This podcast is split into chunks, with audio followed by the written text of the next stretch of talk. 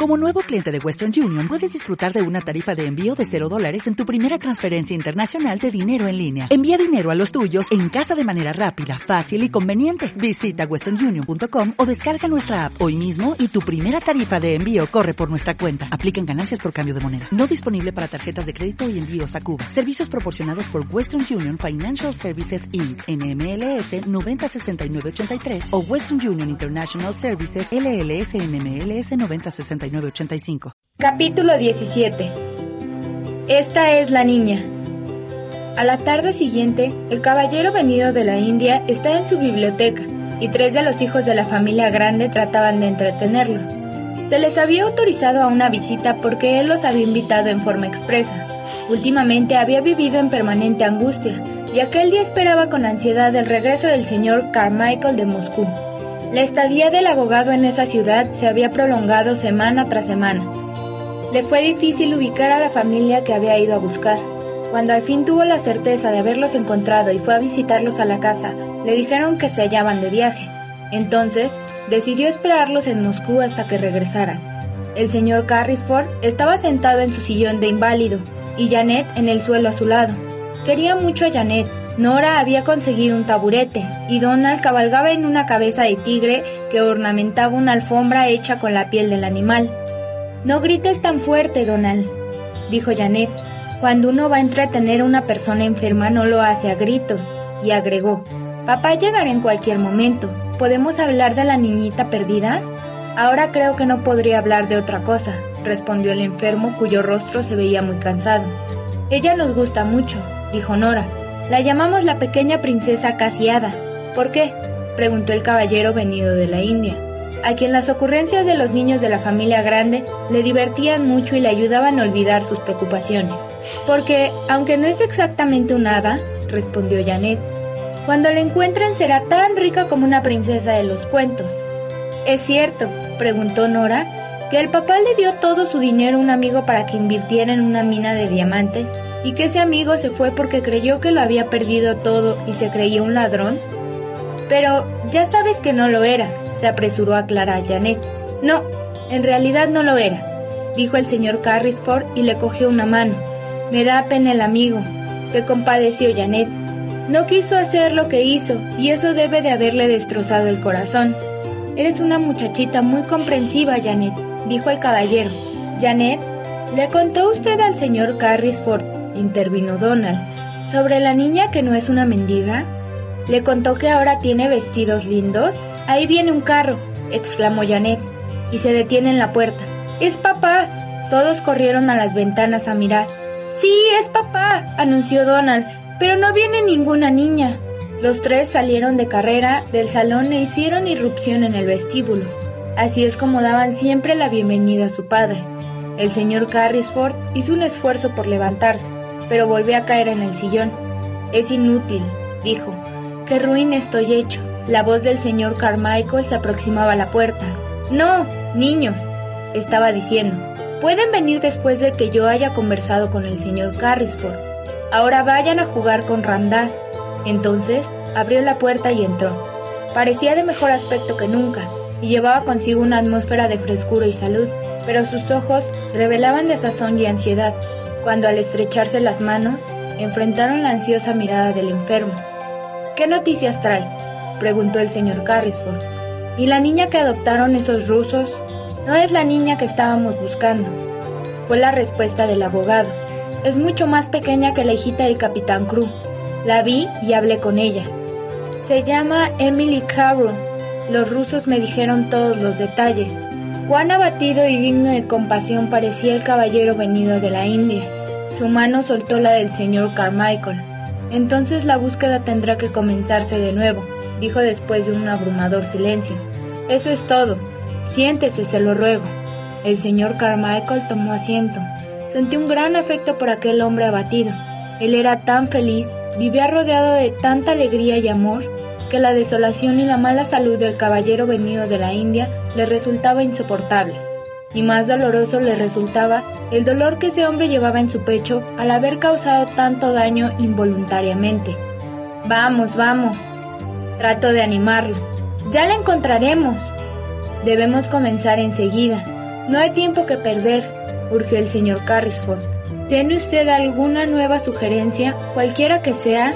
El señor Carmichael, cada vez más preocupado, se levantó y empezó a recorrer el salón con pasos largos, semblante caviloso e inquieto, expresión pensativa e insegura. Sí, quizá, respondió al fin. No sé si valdrá la pena. El hecho es que se me ocurrió la idea en el viaje desde Dover, mientras reflexionaba sobre el asunto. ¿De qué habla? Si vive, está en alguna parte. Sí, está en alguna parte. Ya hemos buscado en las escuelas de París. Hagámoslo ahora en Londres. Esa fue mi idea, buscar a la niña en Londres. Hay muchas escuelas en Londres, dijo el señor Carrisford, y con cierto nerviosismo provocado por una idea repentina, añadió, por ejemplo, justo aquí en la casa vecina. Entonces empezaremos por ahí. No, dijo el señor Carrisford. Ahí hay una niña que me interesa, pero no es una alumna, es una pobrecita criatura morena, muy distinta de lo que imagino que podría ser una hija de Crew. Nuevamente, aconteció algo mágico. Ramdas entró en el salón y saludando respetuosamente, pero con un mal disimulado entusiasmo en sus ojos oscuros y chispeantes. Sahib, dijo, la niña en persona ha venido, la niña que el Sahib protege.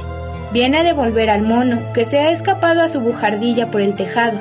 Le he dicho que aguarde un momento. Fue mi pensamiento que quizás complaciera el sahib verla y hablar con ella un rato. ¿Quién es? interrogó el señor Carmichael. Dios lo sabe, respondió el señor Carrisford. Es la niña de la que hablé antes, una criadita de la escuela. Sí me gustaría verla. Ve y hazla pasar. Luego se volvió al abogado.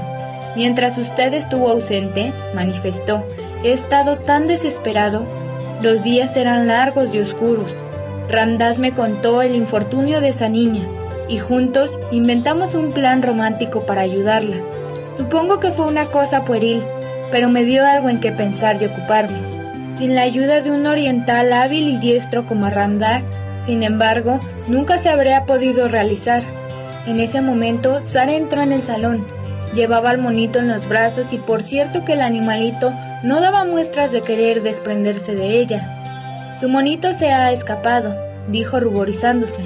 Anoche llegó al tragaluz de mi cuarto, y yo lo hice entrar porque hacía mucho frío. Lo hubiese traído enseguida, pero era muy tarde.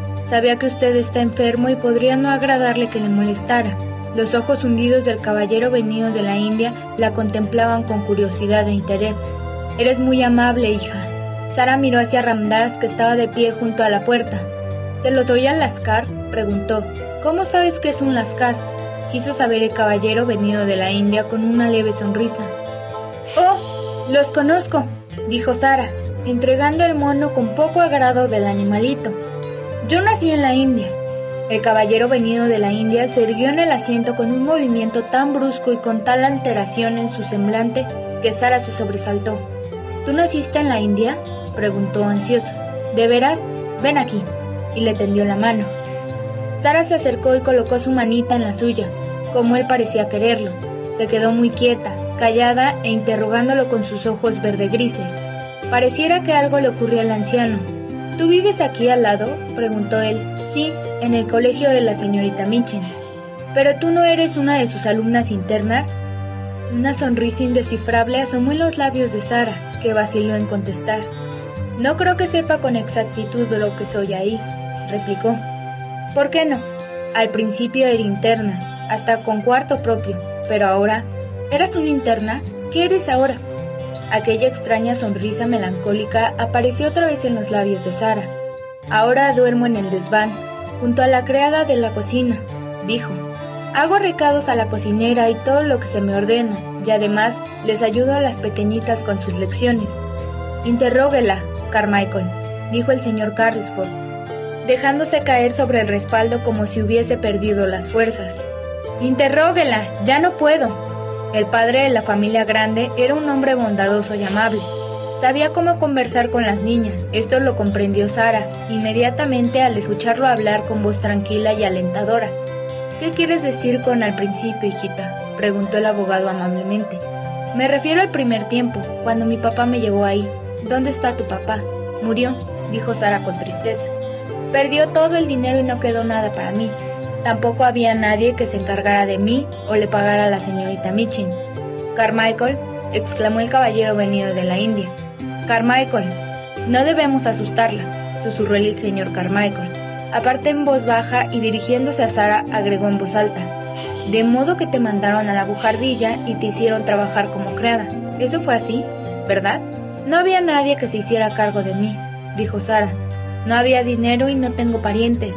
¿Y cómo fue que tu padre perdió su dinero? interrumpió casi sin aliento el caballero venido de la India. Él mismo no lo perdió, respondió Sara tras un momento de silencio. Él tenía un amigo a quien quería mucho. Fue ese amigo quien se llevó su dinero. Papá confió demasiado en ese señor. El caballero venido de la India respiraba cada vez con más agitación. El amigo pudo tener la intención de no hacerle daño, dijo. Todo pudo ser un terrible error. Sara no advertía cuán implacable sonaba su vocecita cuando respondía. Si hubiese sabido, con seguridad, habría callado para no herir al señor Carrisford. De todas maneras, le causó un daño tremendo, dijo, tanto que murió por eso. ¿Cómo se llamaba tu padre? preguntó el caballero venido de la India. Dime. Su nombre era Ralph Crew, contestó Sara, más bien sorprendida. Capitán Crew, Murió en la India. El rostro del señor Carrisford se contrajo y Ramdas corrió al lado de su amo. Carmichael, balbuceó el inválido. Esta es la niña, la niña. Por un momento, Sara pensó que aquel hombre iba a morir. Ramdas vertió en un vaso unas gotas de una botella y lo acercó a los labios. Sara, que no se había apartado, alzó la vista y con evidente asombro miró al señor Carmichael. ¿Qué niña soy yo? preguntó temblorosa.